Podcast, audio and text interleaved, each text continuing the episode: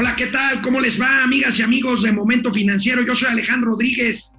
Hoy es lunes 30 de mayo de 2022. Se acaba el mes de mayo. De hecho, mañana será el último día del quinto mes de 2022. ¡Qué rápido! Por lo tanto, bueno, pues empezaremos esta semana, junio, el próximo domingo, elecciones en seis estados de la República. Les adelanto, mañana sobre las elecciones tendremos unos gatelazos para comentarlos ya con Mauricio Flores. Hoy voy solo, con mucho gusto estoy transmitiendo desde la Ciudad de México y bueno, pues hoy, hoy tenemos información sobre el superpeso.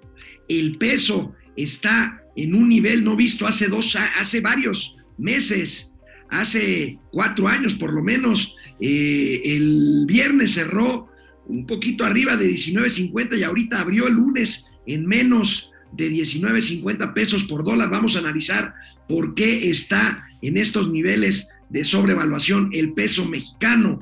Petróleos mexicanos está refinando más. Hay más actividad en las refinerías de Pemex, pero aumentan riesgos ante falta de mantenimiento de sus instalaciones, denuncian trabajadores petroleros. Por otro lado, siguen subiendo precios en algunos alimentos básicos. Vamos a ver qué alimentos están subiendo más allá incluso que el promedio de la inflación general. Y bueno, los altos precios de combustibles hacen que la Comisión Federal de Electricidad esté gastando más por eh, combustible precisamente para producir energía eléctrica. ¿Se acuerdan? ¿Se acuerdan de esta imagen que vimos hace algunos días de que retiraron la última caseta de teléfono fijo en las calles de la ciudad de Nueva York? Bueno, hoy tendré datos muy interesantes sobre, pues materialmente ya los teléfonos fijos, las líneas fijas, incluso en oficinas, pues ya no se usan como antes. El, han caído 80%, ahorita todo ya es por celular. El presidente de gira el fin de semana en la zona del Triángulo Dorado, la zona, pues la zona caliente de Durango, Chiapas, por, de Chihuahua, perdón, Durango y Chiapas y Chihuahua, donde pues hay una gran actividad del crimen organizado, pues nos regala muchos gatelazos. El día de hoy tendremos los gatelazos. Feliz inicio de semana, que sea una muy buena y productiva semana para todas y para todos. Empezamos Momento Financiero. Esto es Momento Financiero. El espacio en el que todos podemos hablar. Balanza comercial. Inflación. Evaluación. Tasas de interés. Momento Financiero. El análisis económico más claro. Objetivo y divertido de Internet. Sin tanto choro. Sí. Y como les gusta. Peladito y a la boca. Órale. Vamos, réjete bien. Momento Financiero. Bueno, y pues la racha, la racha alcista del peso mexicano frente al dólar se mantiene esta mañana amaneció en poco menos de 19 pesos con 50 centavos por cada billete verde. Es el, nivel más alto en los últimos meses. Vamos a ver la información que reporta el día de hoy el periódico El Financiero. Ahí lo tenemos, máximo del peso frente al dólar en dos años. Cotiza el tipo de cambio abajo de 19.60 al iniciar la semana, les digo, ya bajó, por lo menos en la apertura hoy en la mañana, 19 abajo de 19.50. ¿A qué se debe esto? Fundamentalmente a dos razones. La debilidad, la debilidad del dólar que es, eh, creo yo, bueno, como siempre, eh, pues transitoria. Eh, ¿Por qué? Porque en el momento de que los capitales sientan algún, alguna inseguridad van y se refugian en el dólar y también el diferencial de tasas. Los capitales buscan tasas más atractivas, como puede ser en el caso de México, pues las tasas altas que están, las tasas de interés, pues para combatir la inflación, esto pues atrae, atrae dinero que fortalece al peso. Ahí tenemos la gráfica cómo se ha venido eh, apreciando la moneda mexicana frente al dólar. Fíjense, llegó a estar a 25 dólares con 14 centavos por ahí del 23 de marzo de 2020 25 pesos, perdón, me equivoqué, 25 pesos con 14 centavos por ahí en el 2020, eh, bajó a 21.45 en, en, el 8 de marzo y actualmente está ya por debajo, bastante por debajo de los 20 eh, pesos por eh, dólar. Vamos a ver pues cómo se comporta en los próximos meses. Las proyecciones es que estará arriba del 21 pesos al cierre del año. Aquí tenemos más datos aquí tenemos más datos del periódico El Financiero. Este, eh, bueno, pues 4.4% de apreciación acumula la moneda local frente a la divisa estadounidense en lo que va del presente año. 3.6% de recuperación registra el peso en las últimas cuatro jornadas, equivalente a 73 pesos con 90 centavos. No, a, perdón, a 73.9 centavos. Bueno, pues ahí tenemos, ahí tenemos algunas de las cifras. Eh, pues bueno, eh, los mercados están, están eh, pues ahí dinámicos, nerviosos, volátiles. Vamos a esperar qué pasa. Las tasas de interés seguirán subiendo, pero aquí la clave es que no haya un episodio que cause gran nerviosismo en los mercados y que hagan que los capitales eh, se refugien en el dólar y por lo tanto el dólar se fortalezca y con esto pues se deprecien las monedas que negocian frente al dólar, como es el peso mexicano, que ya se los he dicho, es una de las monedas más importantes, más líquidas, más negociadas en los mercados cambiarios del mundo. Vamos a ver cómo están las divisas del mundo con respecto al dólar. Ahí tenemos esta gráfica que es muy, muy interesante. Eh, el real de Brasil se ha apreciado en 15% frente al dólar en este año 2022. Por ahí está el peso, ya vimos 2.97, perdón, 3.37, eh, 4.39, perdón, este 4.39% se ha depreciado en lo que va del año. El rublo, pues el rubro, Merceda, esto no quiere decir que la economía rusa esté bien, el tema es que los rusos están exigiendo pagos en rublos para cualquier eh, tipo de bien y servicio que todavía se esté negociando, porque recordemos que hay pues eh, eh, restricciones en el comercio con Rusia a partir de decisiones que tomaron los aliados europeos a raíz de la invasión de Rusia, de Rusia a Ucrania. El peso uruguayo se ha apreciado 10.45%, el sol de Perú 7.70, el peso mexicano ahí lo tenemos 4.39. Pues tenemos aquí pues el fenómeno de lo que hacen apreciado monedas que negocian frente al dólar, pues por estas razones que les estamos que les estamos eh, mencionando aquí, aquí en este programa. Y, bueno, tenemos, tenemos más eh, información eh, sobre el tipo de cambio. Tenemos otra gráfica por ahí, este señor productor. Ya, ya, ya terminamos. Aquí está el tema de, de cambiario.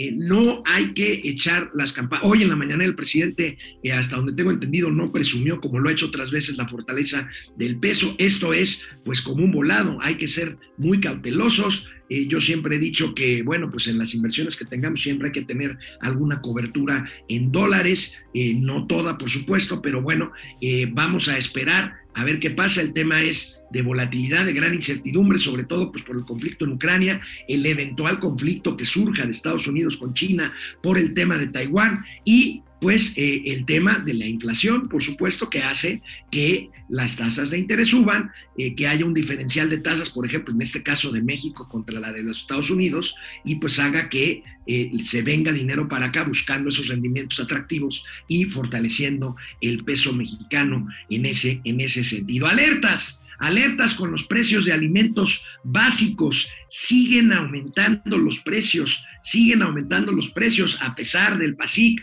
a pesar de las tasas de interés. Bueno, ya vimos que reportó el jueves, fue pasado, inflación, reportó el INEGI inflación, lo reportamos aquí, la inflación dejó de crecer, es una buena noticia, pero sigue a niveles muy altos. Y aquí hoy el economista justamente pues reporta, reporta eh, pues esta esta inflación, esta inflación que está eh, tremenda, huevo, leche, pollo y tortilla aumentan más que la inflación, ahí lo tenemos, Confinamientos en China seguirán generando obstrucciones de las cadenas de proveeduría.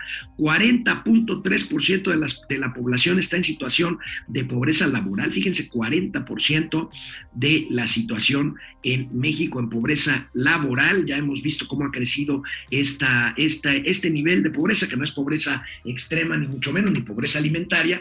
Es pues pobreza que tiene que ver con la dificultad de, alcanzar el salario para comprar los, eh, los insumos básicos sobre todo de alimentación. Pero veamos cuáles son los productos que más se han encarecido en los últimos días o por lo menos por arriba de la inflación, productos alimentarios con aumentos por arriba de la inflación. Fíjense, por arriba de la, por arriba de la inflación, este, bueno, pues eh, ahí tenemos que que la naranja ha incrementado su precio en 27.55%, pues recordemos que la inflación anda por ahí, el señor productor, si me refrescas, no la mamá, sino la memoria, pues la inflación general en México anda por ahí del 8%, este, 8,5%, bueno, 27% la naranja, el pan blanco ha subido 11.07%, este, eh, por ahí otros productos, el queso fresco 9.64% para arriba, eh, la pasta para sopa 9.61% arriba,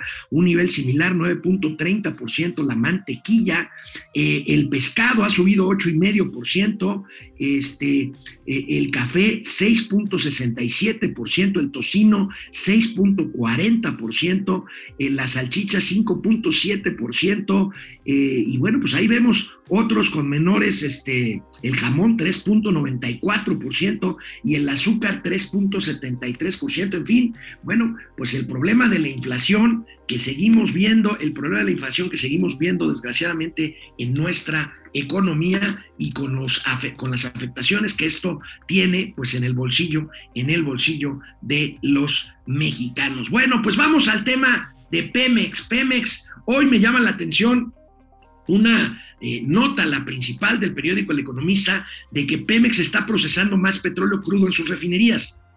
Por supuesto, sin llegar a las metas planteadas por la propia eh, institución, por la propia empresa petrolera, pues bueno, ahí tenemos Ahí tenemos que en abril procesó su mayor volumen de crudo desde 2017. Desde 2017, en el último año, la producción de petrolíferos en las refinerías de la empresa aumentó 43%, con 888.897, casi 900.000 barriles diarios de petróleo. sin embargo, y aquí está el dato, la importación de petrolíferos en enero-abril fue 20% superior que en ese mismo periodo del año pasado. Importación de petrolíferos, fundamentalmente gasolina, que además se importa más cara por el alto precio del petróleo. El caso es que Pemex eleva, según cifras de la petrolera, a 54% el uso de la capacidad instalada en las refinerías. Y tenemos esta otra nota en seguimiento de esta también de El Economista, Pemex procesa en abril su mayor nivel de petróleo crudo en cinco años. Se trata del mayor volumen desde mayo de 2017, que fue superior en 37% al del mismo mes de 2021, e implicó elevar, como ya lo decía, 54% el uso de la capacidad en seis refinerías. En un año la producción de petrolíferos creció 43% con la gasolina, como les decía también, a la, a la cabeza. Y tenemos pues este gráfico donde se ve claramente eh, pues eh, que en abril se registró el mayor proceso de crudo de Pemex. Ahí tenemos los 889 mil eh, barriles diarios procesados con un pico mucho, muy notable a partir de los 637 mil, 200 mil, 200 mil barriles menos en julio de 2021 y pues ahí tenemos, vamos a ver cómo se compone, cómo se compone este, esta mezcla, ahí tenemos de los de aquí están incluidos otros productos, incluido gas LP, que de los 97 de los 997 mil barriles diarios, 303 mil son de gasolina, 255 mil son de combustóleo, este, pues este desecho en el proceso que se consume y que se vende o se da a la Comisión Federal de Electricidad para que produzca en sus termoeléctricas, pues con un daño ambiental terrible, 182 mil es diésel, 182 mil barriles, 91 mil de gas LP y el resto 166 mil eh, barriles eh, diarios procesados en las en las refinerías. Bueno, pues ahí tenemos el tema de Pemex, pero vamos a seguir con el tema de Pemex. ¿Por qué? Porque a pesar de estos números, eh, a pesar de estos números que acabamos de ver, bueno, primero, este, vamos a, tenemos ahí otra, otra gráfica de lo que estamos importando, más bien una tablita con algunos datos de lo que estamos importando, ahí la tenemos, este, estamos importando, eh, eh, ahora sí que una buena cantidad de eh, gasolina, que con los precios altos, pues ahí se eh, se neutraliza la ganancia por vender más petróleo crudo y por importar, más bien por refinar más, más eh, petrolíferos. 590.257 barriles de petrolíferos diarios importó Pemex en promedio durante el primer cuatrimestre del año. Las importaciones de petrolíferos subieron 20%. Bueno, pues ahí tenemos el tema de Pemex, pero siguiendo con, con Pemex y este, a reserva de que mañana, fíjense, hoy en el Independiente Mauricio Flores escribe pues una bomba porque habla de los graves problemas de administración en petróleos mexicanos, problemas de administración, problemas de corrupción, pero yo prefiero que mañana nos lo platique bien eh, Mauricio Flores Arellano. Por lo pronto, por lo pronto, este fin de semana, trabajadores de Pemex, como ya también lo había adelantado Mauricio, han reportado, han denunciado falta de mantenimiento en instalaciones de la empresa, lo que supone riesgos industriales. Vamos a ver esta que es la principal nota tanto de reforma como del economista, de perdón, del universal, y ahí tenemos eh, la nota de eh, reforma, exhiben petroleros, chatarra y riesgos. Hacen 5 mil operaciones y documenta el informe que aumentaron las horas expuestas a riesgos en Pemex. Esta es la nota del de eh, el periódico Reforma. Vamos a ver la nota de El Universal. Aquí la tienen. Advierten riesgo en Pemex por falta de mantenimiento. De 2018 a 2022, el presupuesto para este rubro pasó, fíjense, el austericidio, 17.296 a 9.284 millones de pesos. El año pasado hubo 122 accidentes. Bueno, pues si a la, si a la administración, pues, eh, ineficiente de Pemex añades el austericidio presupuestal, pues para todas las obras de mantenimiento, pues se requiere dinero, pues ahí tenemos, ahí tenemos los resultados. Y ahí tenemos el tema de la línea 12, que por cierto, les cuento entre paréntesis, hoy el periódico El País, el que dio a conocer el, el dictamen de la empresa noruega DND, que señaló que sí hubo falta de mantenimiento en la línea 12, hoy el país hace un reportaje y lo acaba de publicar hace una hora más o menos, en donde insiste que hubo deficiencias y omisiones en materia de mantenimiento, lo cual hubiera sido eh, la causa o parte de las causas del derrumbe en la línea, en la línea 12 del el eh, metro capitalino. Pero siguiendo, volviendo con Pemex, pues veamos imágenes del periódico Reforma sobre esta, este deterioro. Ahí tenemos pues varios ejemplos, eh, tenemos pues imágenes de eh, el hospital de Picacho, que era hace no mucho tiempo un hospital de nivel mundial, eh, deterioro grave, falla, ahí tenemos un anaquel vacío sin medicamentos, eh, el hospital de Coatzacoalcos, Veracruz, vemos ahí un vidrio roto, la planta de azufre en Coatzacoalcos, el hospital general en Paraíso, Tabasco, vemos más imágenes, deterioro en Tlanepantla, en el centro administrativo, bueno, dicen que en la torre de Pemex no hay ni siquiera papel de baño suficiente, hay elevadores, elevadores eh, pues clausurados por falta de mantenimiento en Mazatlán, falta de falta, planta deshidratadora. Ahí tenemos pues todas estas imágenes que hablan pues de un desastre verdaderamente en Pemex que mañana ya nos lo contará, ya mañana nos lo contará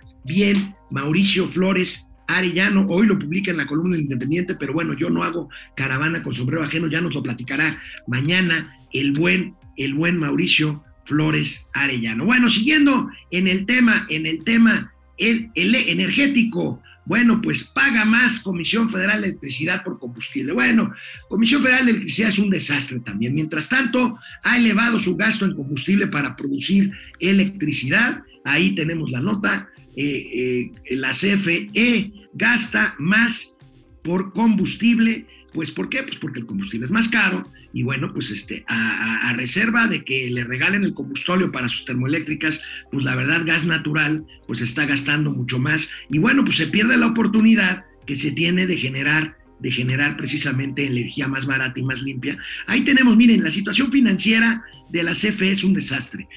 de enero a diciembre de 2021, fíjense, ingresos propios se cayeron 8.4%. 384 mil millones de pesos. Subsidios y transferencias cayeron 5%. Su gasto subió 4%, su gasto programable, casi, casi 500 mil millones de pesos. Y otro tanto que sube el gasto total. O sea, finalmente estamos hablando de que tiene ingresos por más o menos 384 mil millones y su gasto total es de más de 500 mil millones de pesos. Eh, CFE sigue perdiendo, sigue perdiendo dinero. Bueno, vamos, ya es hora, eh, vamos a la primera pausa de este programa para leer sus comentarios y regresamos. Me pasaron, me pasaron el chisme de que una muy querida amiga, Ana Paula Pérez, no nos escribe, pero nos ve casi todos los días. Ana Paula, preciosa, muchas gracias. Es un honor que me veas, que me escuches, este, que estés al pendiente de este programa. Un saludo, Ana Paula. Dice Tata Andrés eh, que le preocupa mucho la polarización. Bueno, ese me lo mandaron para un gatelazo. Ahí luego se los cuento. Alejandro Méndez Sánchez. Hola, buen día desde Querétaro. ¿Cómo estás, Tocayo?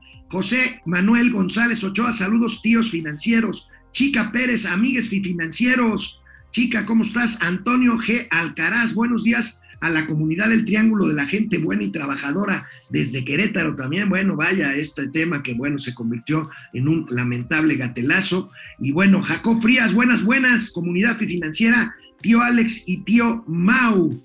Este, eh, aquí está la inflación, estaba 7.58, sí, 7.58 la inflación, yo decía que estaba por ahí del 8% la tasa de interés es la que está ya en el 8%. Gustavo Velasco, buenos días y buen inicio de semana financieros.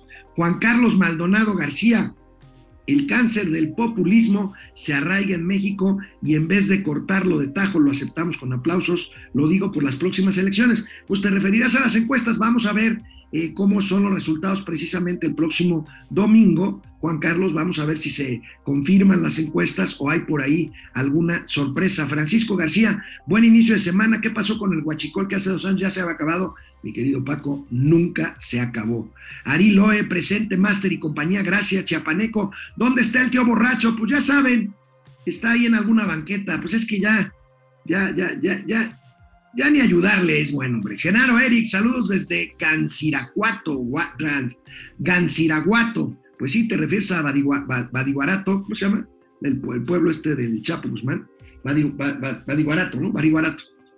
Este, el, al mejor triángulo dorado de las finanzas. Eh, Jacob Frías, el tío Mao está en el Torito. Fernando Rodríguez, el dólar lo está maquillando. El SAT el mismo Estados Unidos lo ha advertido en el 2021. Fer, recuerda que en México hay un libre, hay un libre mercado cambiario, entonces en ese sentido el dólar sí te lo puedo decir, está sujeto a leyes de mercado. Luis Alberto Castro, buenos y bendecidos días, feliz inicio de semana, equipo de momento financiero. Pupi, Pupi Noriega, amados tíos, maravilloso inicio de semana que sea todo darks como ustedes, que sea un fin de semana amable para toda la comunidad financiera. Gracias, un fin de mes, perdón. Gracias, Pupi. Genaro, Eric, no soy como Calderón. Bueno, pues aquí ahorita vamos a ver los gatelazos. Genaro, Cruz, Omar, Gutiérrez, Chávez, saludos de San Miguel Allende, la bella San Miguel de Allende en Guanajuato. Vamos a regresar con la información de este lunes 30 de mayo ya de 2022. Bueno, pues muchos comentarios este fin de semana, una mega multa, una multota la que le impuso la Comisión Reguladora de Energía, la CRE, a la española Iberdrola, sí, esta empresa de energía española, que es la villana favorita del presidente Andrés Manuel López Obrador, bueno, pues recuerden ustedes que la reforma energética de Enrique Peña Nieto permitía las sociedades de autoabasto generar su propia electricidad e incluso poderla vender. Y bueno, pues la contrarreforma energética que no pasó en el Congreso, pero que este, el presidente sigue impulsando, pues habla de que esto es robarle dinero a la Comisión Federal de Electricidad. Bueno, pues por vender energía producida por ellos mismos Iberdrola fue multada con 9.145 millones de pesos por la eh, Comisión Reguladora de Energía. Por supuesto, esta, esta multa será eh, impugnada y dice Gonzalo Monroy, que ya lo hemos tenido aquí en el programa experto en energía, que seguramente esta impugnación la va a ganar Iberdrola, o sea, la va a perder el gobierno mexicano, pues simplemente porque no hay materia jurídica para poder hacerla. En fin, será un tema de mucha eh, referencia mediática, porque insisto, Iberdrola pues es el villano favorito de, eh, eh, del presidente López Obrador, 149.145 millones de pesos. Los permisos para el autoabasto de electricidad fueron uno de los principales objetivos a revocar en la reforma constitucional que fue, que fue rechazada en la Cámara de Diputados. Fíjense a cuál, Actualmente hay un total de 468 permisos vigentes en esquema de autoabasto, de los cuales 25 son de generación solar y eólica. Y ojo, la CFE ha dicho, no ha aprobado, pero ha dicho que estos esquemas de autoabasto le generan pérdidas anuales por 10 mil millones de pesos. Pues si ya pierden, hombre, pierden así. Imagínate, eh, la capacidad de Iberdrola en México es de 9.3 gigawatts y eh, pues bueno, 693 megawatts es la capacidad de electricidad con la que cuenta la empresa española en siete parques eólicos y tres fotovoltaicos. Bueno, pues ahí está, eh, ahí está esta multa, la segunda mayor impuesta en la historia por un órgano regulador del Estado mexicano. La primer, el primer lugar en este rubro lo tiene, y les recuerdo una multa que el, que el, Instituto Federal de Telecomunicaciones le impuso en el 2011 a la empresa telefónica Telcel por casi 12 mil millones de pesos por temas de preponderancia, por temas de... Eh, eh, eh, monopólicos. Y bueno, pues ahí tenemos esta, esta Divedrola es la segunda por su monto, la segunda multa más importante impuesta por una autoridad regulatoria a empresa privada alguna. Y bueno, hablando de empresas privadas, mucho, mucho se habla de las empresas unicornios, estas empresas que nacen como empresas tecnológicas innovadoras y que eh, de repente valen miles de millones de pesos. O sea, unicornio, una empresa que llega a valer mil millones de dólares, ya se considera unicornio. Pues bueno, veamos esta nota de reforma donde se ve pues claramente esta, esta, este crecimiento este, este crecimiento de, empresas de este tipo, eh, de eh, unicornios. Y bueno, pues ahí tenemos en la gráfica cómo van a todo galope. Fíjense, 50% del total de 33 unicornios latinoamericanos son, están en Brasil y 22% están en México. Ahí tenemos Kavak, esta que vende coches usados, vale 8.700 millones de dólares. Bitso vale 2.200 millones de dólares. Gives, 2.100 millones de dólares. Clip, 2.000 millones de dólares. Confío, una empresa, una fintech, una fintech 1.300 millones de dólares. Incod, 1.250 millones de dólares también. Merama, 1.200. Y Clara, 1.000 millones de dólares. Pues ahí van las bitcoins, este, las bitcoins las, eh, las empresas Cornio, este, ando medio,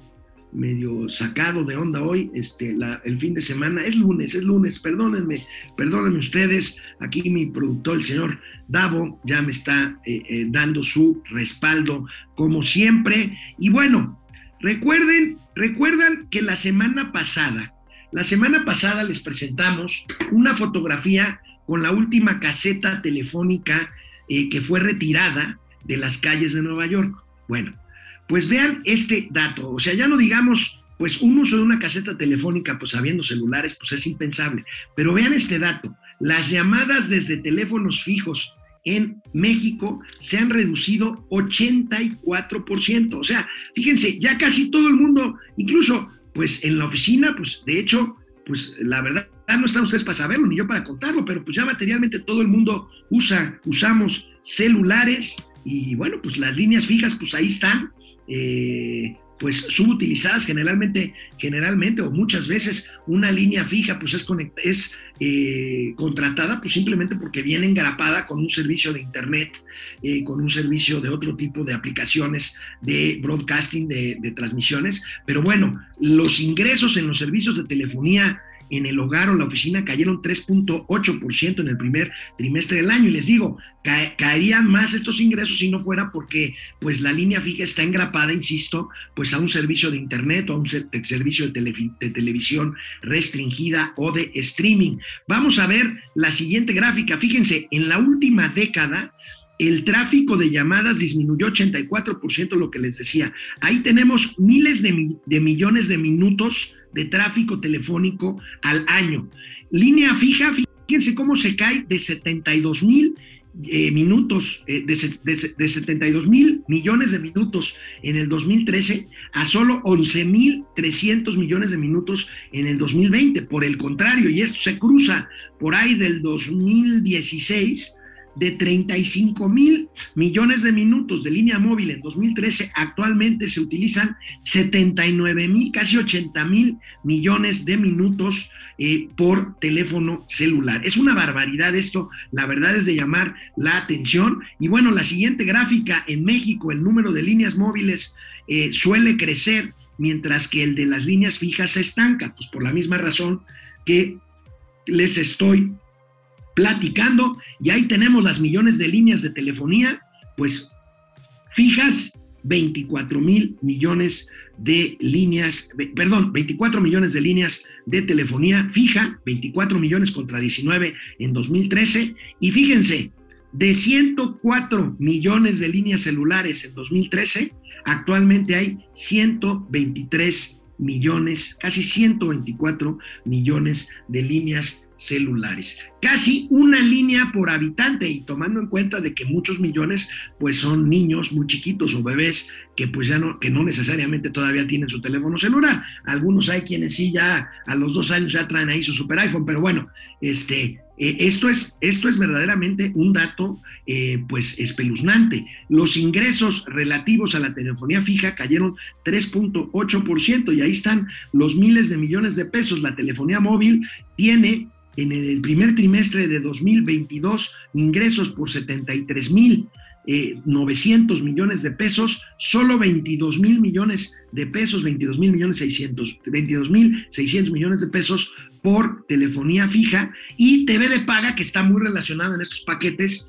32 mil millones de pesos de ingresos por TV de paga. Pues ahí tenemos este cambio completamente generacional, este cambio de paradigma en la forma de comunicarnos en este país. Por supuesto, no es un tema nada más de México, es un tema mundial, es un tema pues de una, de una dirección que se tomó pues para ya no volver para ya no mirar para atrás. Ahorita pues ya no nada más son los teléfonos eh, celulares, ya está pues la realidad virtual, la 5G, la transmisión de imágenes, la tercera dimensión, la realidad virtual, en fin, eh, eh, es, es una cosa espeluznante cómo avanza, avanza la tecnología mientras nosotros, pues aquí, aquí seguimos, ahorita, pues precisamente transmitiendo en forma remota. Eh, mañana estaremos Mauricio Flores y un servidor en el estudio de Momento Financiero. Tenemos hoy lunes muchos gatelazos. Vamos a la pausa para leer comentarios y regresamos a ver, a ver quién se resbaló el día de hoy o en los días pasados. Bueno, pues seguimos aquí leyendo sus comentarios siempre con mucho gusto. Betty Rivera de la Vega, sin mantenimiento no falta mucho para un accidente. Híjole, pues ya ha habido accidentes, ahí están los accidentes, este, incendios y un par de accidentes que hemos reportado aquí en Momento Financiero, han crecido, dábamos la cifra ahorita de cuánto han crecido los accidentes en petróleos mexicanos. Mercedes Márquez, si el PRI quiere que lo sigan tomando en serio, Alito Moreno debe de renunciar y disculparse públicamente. Yo creo que Alito Moreno y bueno, no es un tema financiero, pero en mi opinión es que Alito Moreno tendrá sus días contados en el PRI. Dependerá también qué resultados reporte en la próxima elección del próximo, en la elección del próximo domingo. Aleluya, Ale, que hay dos culpables en la línea 12, Marcelo Ebrard y Claudia Sheinbaum.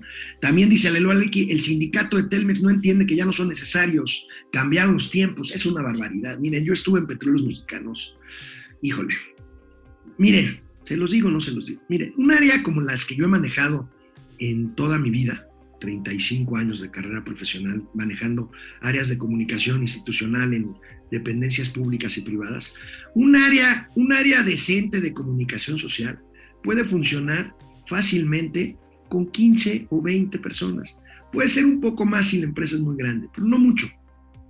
¿Saben cuántas personas tenía yo a mi cargo en el área de comunicación social en Petróleos Mexicanos los tres o cuatro meses que estuve ahí? 225. Es una locura. Es una locura, eh, es una sangría impresionante de, recursos que no, tiene, que, no tiene ningún sentido. María Melo Machuca, soy la nueva novia del licenciado Peña Nieto. ¿Lo dices por el lugar a donde se cambió? Bueno, pues ya eh, invirtió una buena cantidad de euros en comprar una propiedad y ya incluso es postulante para la, para la nacionalidad española. ¿Se estará preocupando acaso para el fin del gobierno de López Obrador, que no ha cuidado como a la niña de sus ojos?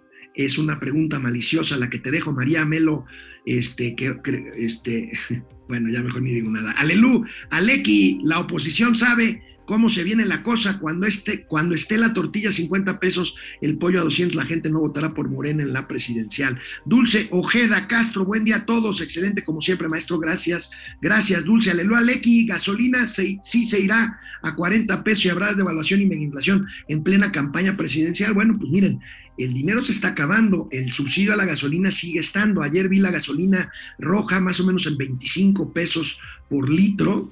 Este, debería estar pues, bastante más alta si no fuera por el subsidio. Vamos a ver cuánto dura la capacidad para mantener el subsidio.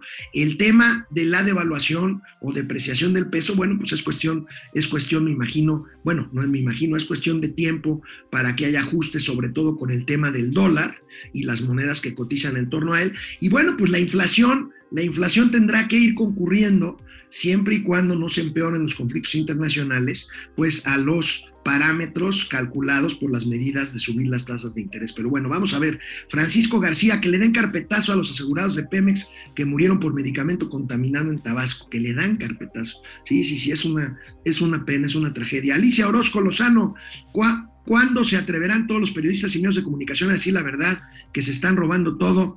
Y no, Alejandro, no es un desastre, es un robo, son rateros y ya. Bueno, pues Alicia, este, da su opinión. Yo creo que sí hay graves problemas de corrupción y los hemos pues denunciado. Mañana Mauricio Flores va a denunciar problemas serios de administración y de corrupción en petróleos mexicanos. Servando González Muñoz, Servando, saludos. Valeria Moy, saludos para todos, en especial para Alelu, Aleki, muy atinados comentarios. David Interián, mi querido, mi querido David, es un gran, mi ahijado. David, un abrazo hasta Guadalajara. Jacob Frías, Fidel Reyes Morales, te amo, ¿está bien? Allá ustedes.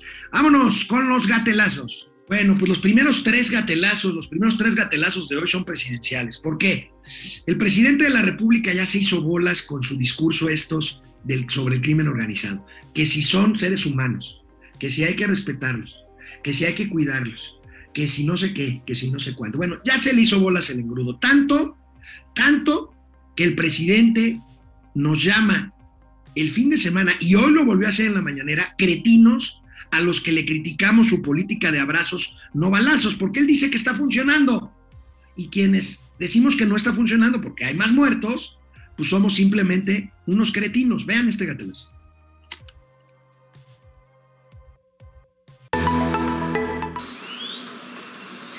Los muy cretinos ahora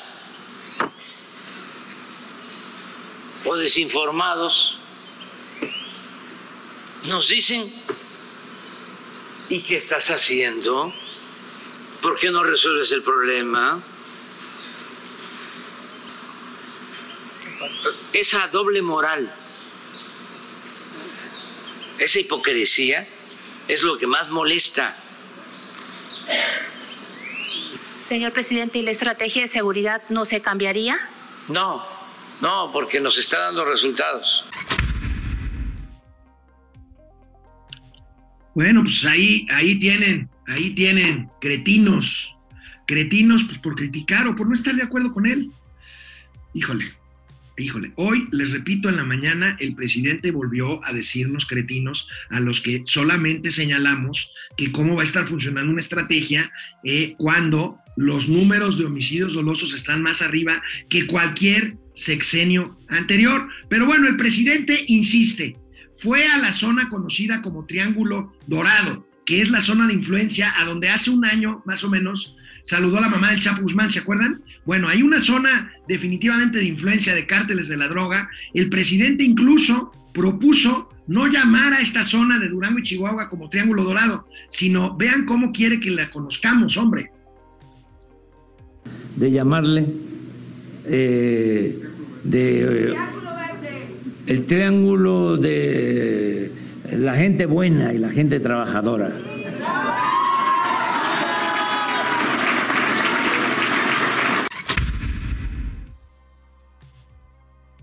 El, el, sí se está oyendo bien en la transmisión, ¿verdad? Yo tengo problemas aquí con mi audio, pero sí lo está oyendo bien, ¿verdad?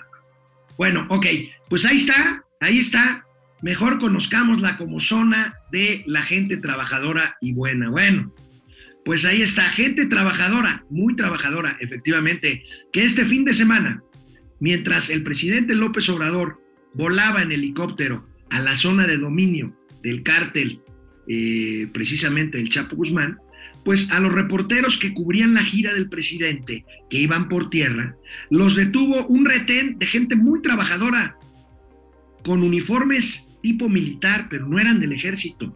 Vean estas imágenes. Me quedo con el audio para que describamos estas imágenes que subió un reportero que iba en el convoy, eh, que iban, fíjense cómo es un retén en la carretera por ahí, por la zona de Badiraguato, este, y bueno, pues personajes que no son eh, militares porque no traen ropa militar, pero chanclas, alpargatas, no traen botas militares, les hicieron un paso y dijeron, ¿a dónde van? ¿A dónde van? dijeron, no, pues vamos al evento del presidente. Oigan, ¿y no traen armas? No, pues no. Y las cámaras, bueno, pues este, apáguenlas. Y los dejaron pasar. Y esto, esto, el presidente lo normaliza. El presidente hoy en la mañana dijo que hicimos un escándalo con esto. Sí, presidente, es un escándalo porque no son fuerzas del Estado mexicano y porque eran periodistas. ¿Cuántas personas no son violentadas en este tipo de retenes? Y bueno, Apenas unos minutos después al presidente, ya, bajó, ya lo bajaron del helicóptero, le preguntaron al presidente sobre este hecho y vean cómo contesta el presidente, minimizándolo en términos de burla y por supuesto, y por supuesto, pues la culpa es de Calderón. Crean a los conservadores porque si ustedes les eh, creen a los conservadores pueden este, pero el hecho que usted... Tener eh, problemas. Presidente. Me refiero a que eh, les produzcan confusión.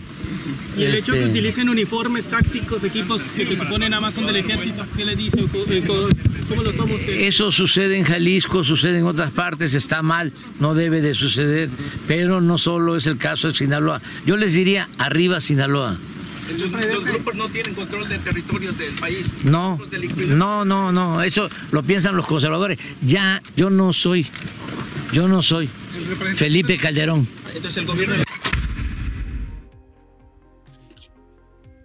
Y, y el mar de la tranquilidad está en la luna y en el Zócalo está el Templo Mayor. O sea, ahí están los retenes y el presidente dice, no, no, eso no, eso no pasa, eso es invento de los conservadores.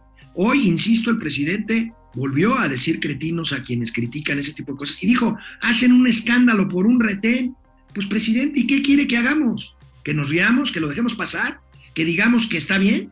¿Que abrazos, no balazos? Ahora, yo no soy Felipe Calderón. ¿Y quién le dijo que es Felipe Calderón? Ahora, hablando de Felipe Calderón, hablando de Felipe Calderón, al presidente y a sus seguidores, y se pusieron bravos en internet, pues se les hizo de tripas corazón, hicieron un coraje con el video de cómo celebró ayer su triunfo en Mónaco el Checo Pérez. Vean nada más, vean nada más el festejo de Checo Pérez con el expresidente Felipe Calderón.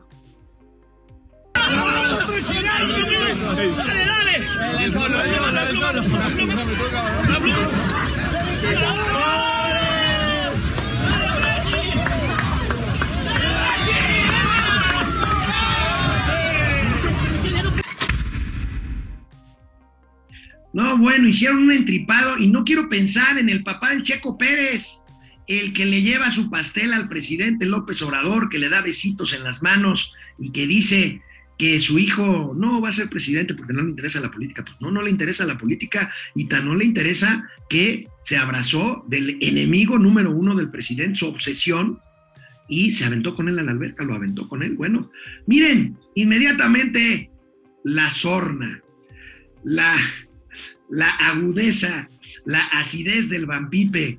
Fíjense nada más lo que hace con este video. Pues resulta de que el chapuzón, el chapuzón de Checo Pérez con el presidente Felipe Calderón, el expresidente, fue, ¿dónde creen? En la albercota de la Casa Gris del hijo de López Obrador, José Ramón. Miren nada más esta joya.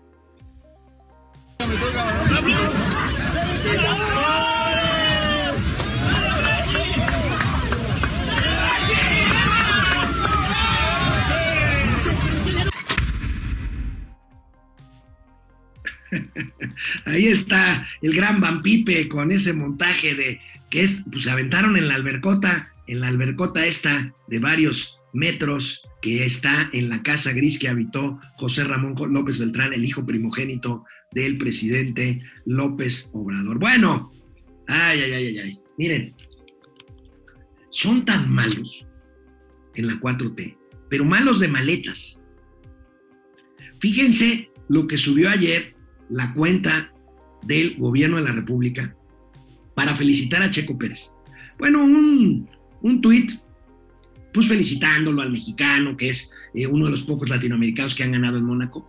Pero si ustedes se fijan bien la foto, en la foto no pusieron a Checo, pusieron una foto de Max Verstappen.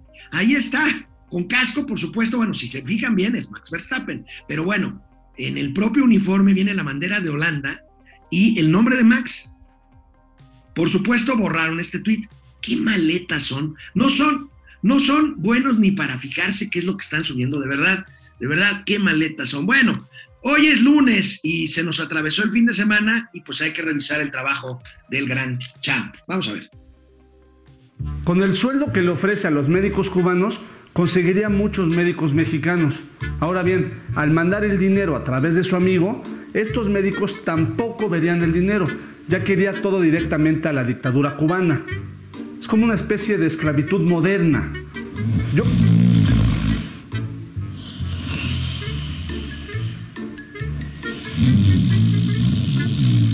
Señor. Eh, ¿Qué pasó? Pues que se volvió a quedar dormido y otra vez no escuchó nada de lo que le expliqué. No, no, no, no, no, no. A ver qué le dije. Este, BMW. No, señor, si ya no me va a hacer caso, por favor, nos podemos ir a dormir. ¿Qué hora son? La una y media de la mañana. Y bueno, ya. Cualquier cosa me avisa. Adiós, adiós. Adiós, adiós. Champs. ¿Qué pasó, señor? Hay gente eh, molesta con la transformación. Pues cómo no, si siempre los manda al carajo. Champs. ¿Qué pasó, señor? Qué error más grande. El AIFA. Pues se le dijo. Qué horror. Ese aeropuerto Naco está lleno de mexicanos. No se preocupe por eso ahorita. Y no está lleno. Vamos, está vacío. Champs. ¿Qué pasó, señor? ¿Conoces a estas personas? Son Marcelo y Claudia. ¿Quién? Sus corcholatas. Ah, sí.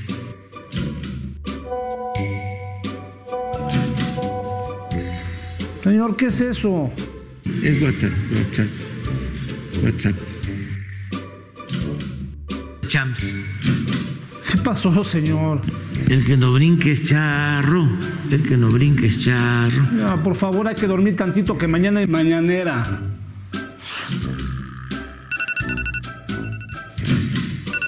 Bueno, ¿y esa alarma qué? Pues ya nos tenemos que ir a la mañanera. Ah, pues vamos. Pues sí, como usted se puede dormir terminando.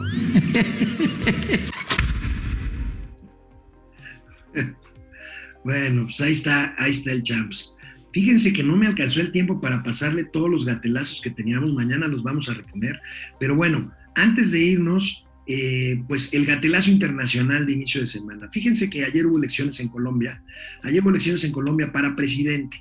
Bueno, hubo una sorpresa porque el que iba en tercer lugar quedó en segundo y por lo tanto pues va a disputar la segunda eh, ronda, la segunda vuelta de las elecciones dentro de eh, dos domingos. Entonces, bueno, este señor se llama Rodolfo Hernández.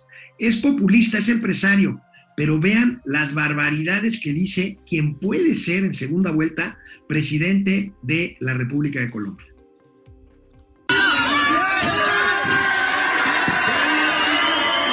Robos en el próximo.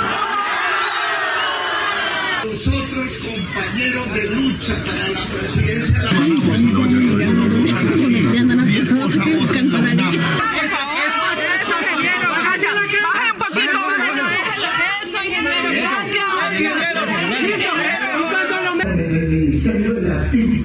TIC, que fue 70 mil millones, eso no es nada. ¿sí? No eres un hijo de eso, he sido miembro de la mierda, hijo de puta. No es así. ¿Cuánto hay que dijo de? Yo soy seguidor de un gran pensador alemán ¿Cuál que se llama Adolfo Hitler. ¿Cómo así, alcalde? Escuche, escuche. Me llamaron que Pero iban es a que, tumbar pero el es que las señoras no son la autoridad ambiental, alcalde, es Yo el área metropolitana. Es el área metropolitana. Yo soy el área la no, autoridad los ambiental. técnicos tienen que venir y Yo sé decir. que usted no, es un los- lavaculo de la No, politiquería. no, señor, no sea sí, grosero, no sí, sea grosero, sí, señor, no sea sí. grosero porque nos. Y los partos que han tenido son como 400 al año. Una fábrica hace chinitos pobres. Me hago del huevar y hueputa si usted sigue jodiéndome. Hueputa, le pego su tiro, malparido. Ah, eso ya es una amenaza muy frontal. Ah, no, tiro. la hago, hijo puta. César Gaviria Trujillo, un sinvergüenza, politiquero, porque no va a haber trabajo, egoístamente. Y pensamos individualmente.